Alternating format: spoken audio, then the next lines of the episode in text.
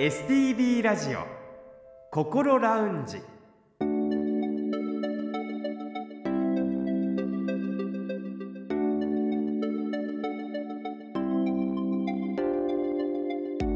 おはようございます。北本孝夫です。この時間は本人でもさらに家族でもなかなか分かりにくい心の悩みについて一緒に考えていく番組心ラウンジをお送りします。心の悩みは本当に人それぞれだと思いますが同じような悩みを持ってらっしゃる方経験された方は他にも多くいらっしゃいます。そういった方たちと数多く接してきた専門家の方のアドバイスを中心に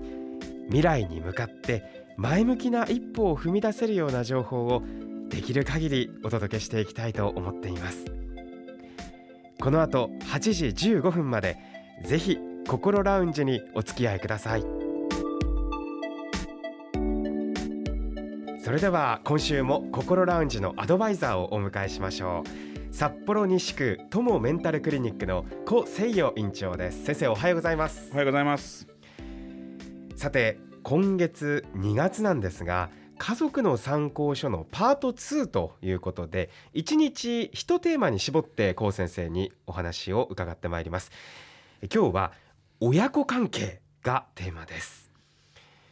今の時代は家族の形は本当に様々で親子の関係も人それぞれ違うかと思います。そんな中で親子間のコミュニケーションに多少問題があってもお互いに適度な距離感を持って互いにこれでよしと生活できている場合には大きな問題にはならないと思いますが一方でどちらかがまたは親子のどちらもが親子関係に悩んでいる場合には何かしらの改善方法を考えた方がいいかと思います。先生日々診断をしていて患者さんの親子関係で思うことというのがあるんですね。そうですね、はい、それ言うとですね患者さんの親子関係で思うこと実はたくさんあります、はい、で今日はね時間が限られるので気になることをいくつか、えー、取り上げてご説明しますね。でまず一つ目はですね親子の中でこう親が過干渉するということですよね。何でも親が決めたがる。そして子供の代わりにいろんなことを決める。もちろん子供さんがもしねあの3歳4歳だったらそりゃそうでしょ、はい、えー、今日どこ行くのかな何々洋服着ていくのかねそれは親が決めていいんですけども。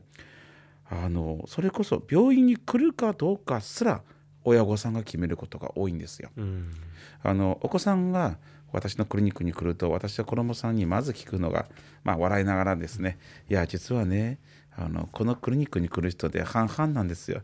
自分で来たくて来た人となんか知らんけど連れてこられた人あなたどっちですか？って聞きますね。うん、でそうするとね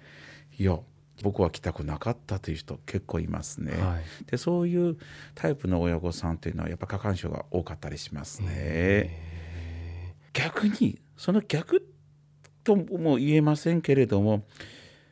私はねお友達親子もどうかなと思いますね。お友達親子というとあれですすごく仲良くって何でもざっくばらんに話し合えてっていうそうです。すごくいい関係のって思っちゃうんですが。そうです。何々ちゃんと思うとか、うん、えー、これは先生こういうての何々ちゃんがいいあれいいと思ったらいいよとかね、はい、すぐそういうこうすごく優しいあの憂鬱の聞くあの子供さんの話を聞いてあげてる親、えー、に見えるんですけど私よそから見るとうーんと思う時がっていうのは、うん、私たち子供の頃、えー、やっぱり親を見ていつかは親を模範にしながらも超えていこうと思うんですよ。はい、まああの背だけまず親を超えていきたいなと思いますよね。そしてどうかであの反抗期になるといやお母さん何も分かってないんだって言いますよね。何も分かってないということは僕はお母さんより賢いんだよって言いたいんですよ、はい、それまではママどう思う？ママ何々してっていう子がですよ、うん、その時はママ何々してっていう時はママが万能人間何でもできる人なんですよ。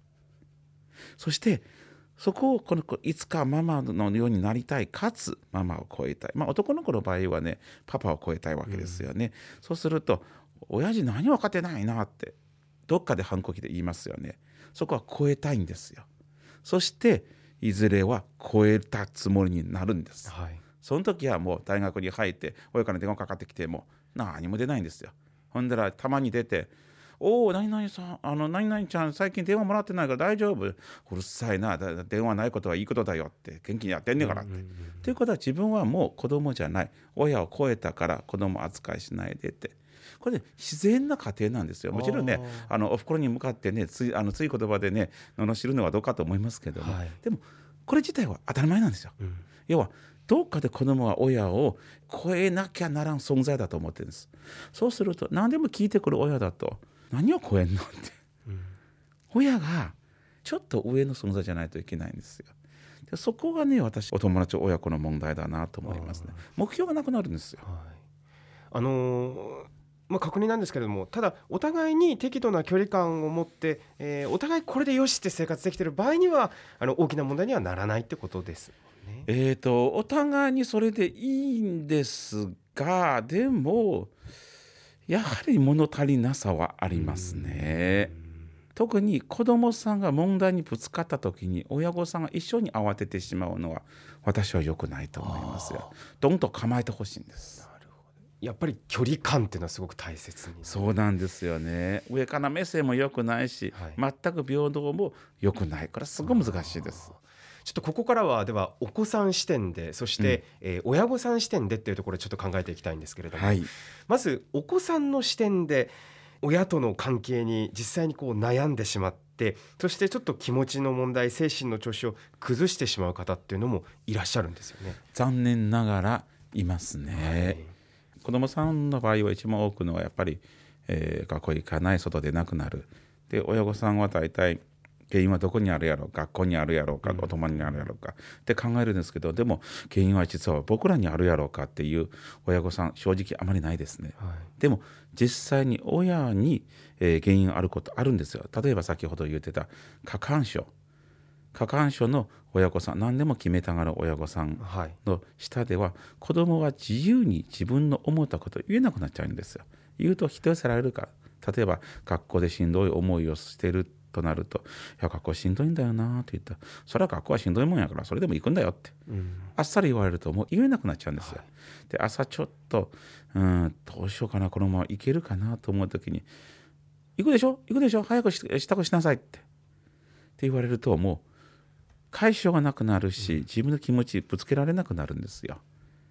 そして、えー、その逆これまたちょっと難しいんですけれどもあの自己愛が強すぎる親っていうのもあるんですよ。あの先ほど言ってたのはとにかくこうあの子供の意見を無視する。でも何でも構ってきて私はこの子のために一生懸命やってるよっていうアピールする親も子供さんにとってしんどいんです。これちょっとあの皆さんにとって想像しにくいんですけど実際診察の場面では結構出てきますね。そうなんですね。そうです。私はこの子のためにこの子はこうなると私は心配で心配で仕方がない。私は何々を犠牲してまで子供のために何々をしてる。まあ、親御さんの、ね、立場からしたらすごく必死な気持ちっていうのはあるんでしょうけれどもね。はいそうなんですよね。だここはね本当にこの加減さが難しいですね。で、ね、第三者から見ると分かることでも、はい、当事者になるとなかなか分かりづらいことになる。実際にそういった親がいるっていうそのそのことで悩んでいるお子さんご自身でできることっていうのはあるんでしょうか？そうですねあの先ほど言ってたお子さんがですね、えー、精神的に病んでしまった場合原因がいろいろあると思うんですけれども、はい、その中にお子さんが無意識のうちに親のせいだっていうのを排除するんですよ。そんなはずがないって思いたくない、はい、考えたくもない。でもさっき言ったように、えーとまあ、学校が原因かもしれん子供たちが原因かもしれんでも親御さんが原因かもしれんというのはどうかに隅に置いても僕はいいと思いますね。むしろあの特にあのあの優しいお子さんですとね、えー、こんな自分で親に迷惑かけてると思う人が結構多いんですけれどもね。そういうふうに思わないであれもしかしてうちの親って毒親とか過保護親とかと思ったらその気持ちをそのまま大切にしていいと思います。ああそうですか。はい。まあ、それを直接やっぱり親にぶつけることはやっぱり難しいですし、ね、実際難しいでしょうね、うん、でも思うことはいいんですよ。思っていいんですよ、うん、もっと言うとこのようにして親を客観的に見ることは先ほど言ってたやっぱ成長の印なんですもう親を上の存在じゃなくて徐々に自分が超えていく過程で親を客観的に見るようになったってことです、ね、これいいことですよ。成長の証でもあると。成長の証でもあるんですよ。でも後になって例えば実は親のせいではないことを自分でまた思うようになるかもしれない、はい。それはそれでいいんですよ。ただ、親を客観的に見ることはいいことです。悪いことじゃないです。思ってはいけない、考えてはいけないことでも何でもないんです。一方で、うん、親御さんの立場に立った時に、はい。うん、これお子さんとの関係に悩んでらっしゃる方もいると思いますが、はい、どうでしょうか？問題はねこの子供あのどうしても親っていうのはいつまでも子供は子供だと思ってるんですよ。はい、そうすると子供は実は大きくなっていくんです、うん、それでもまだ赤ちゃんのまんまのように扱う親が結構いますね。その過干渉とか先ほどお話ありましたけれども、はい、こう大体の目安とかで何歳ぐらいになってもこう親がこうどんどんどんどんこういろんな指示を出したりとか、はい、えー、手取り足取り教えたりすると過干渉って言われるようになるんですか？そうですね。これね線引き難しいと思います、はい、私がね大学時代に、えー、先輩から聞いたのは大体ですねあの反抗期が始まってからもう過干渉してはいけない。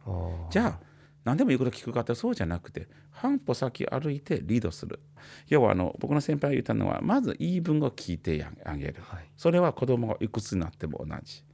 本人の意見に従うのと本人の意見を尊重するのこれは違うことですよ。本人の意見に従う必要はない。おかしなこと言われたらおかしいんですから。でも本人の意見を尊重することは大事ですよ。うん、そうするとまずは聞くことから始まりますね。はい、で聞いてあげてそこから親が半歩先リードする役割でもありますのでそこで親の考えを述べるそしてそこで妥協点を、えー、探っていくでもどうしても探れなければこれはルールとして親の言うことを聞いてくださいっていうことになります。その反抗期を過ぎた後、はい、ちょっとこの今までちゃんとこう手取り足取り教えてたのをこう離れていく自ら離れていくっていうのはきっと親御さんにとっても大きな決断というか相当なご心配もあると思うんですけれどもその気持ちを保つためにはどうしたらいいんでしょうかね？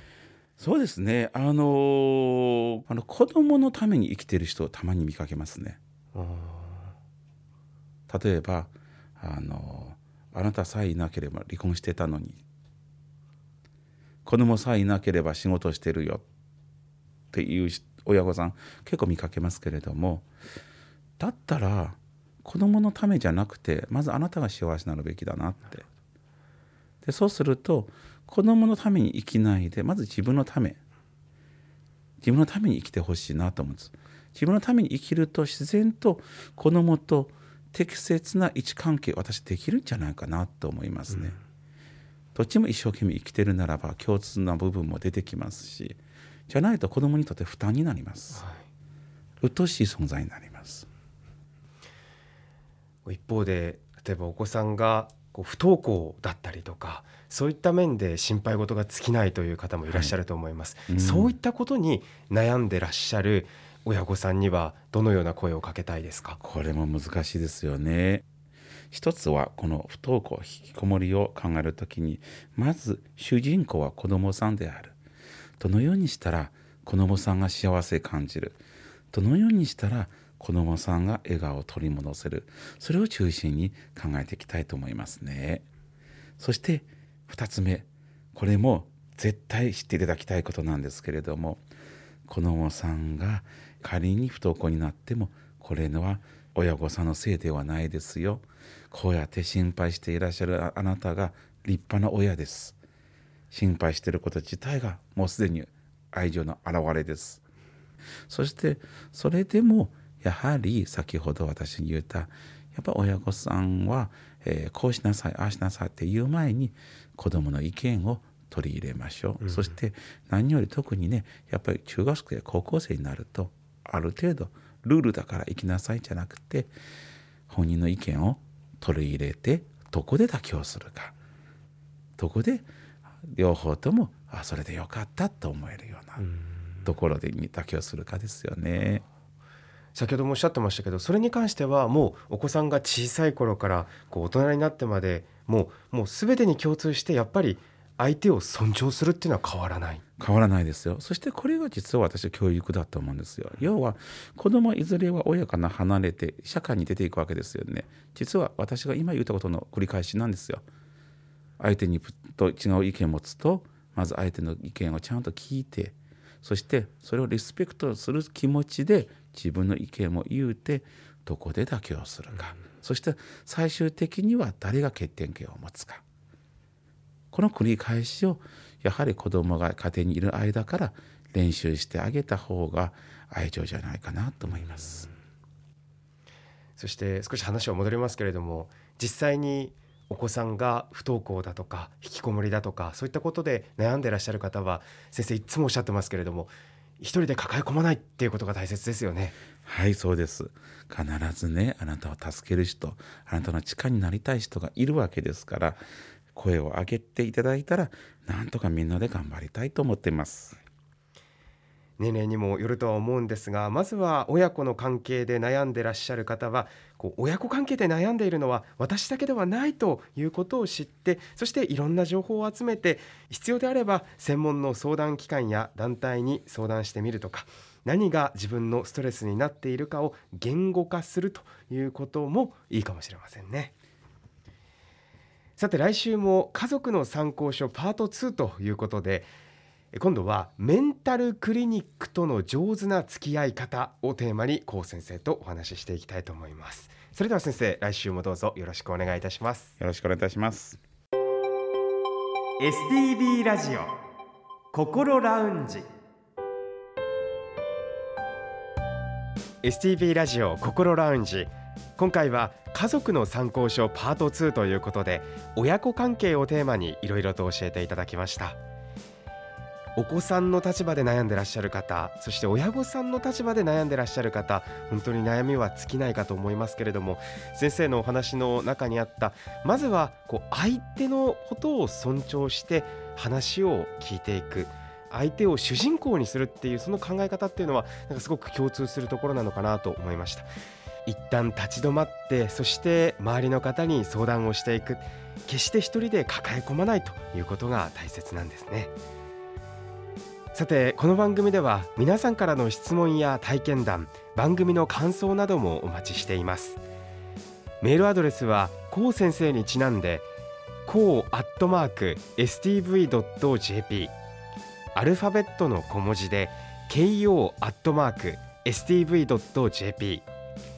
ファックスやお手紙については STV ラジオのホームページをご覧ください。それでは STV ラジオ心ラウンジ来週もぜひお聞きください。北本隆夫でした。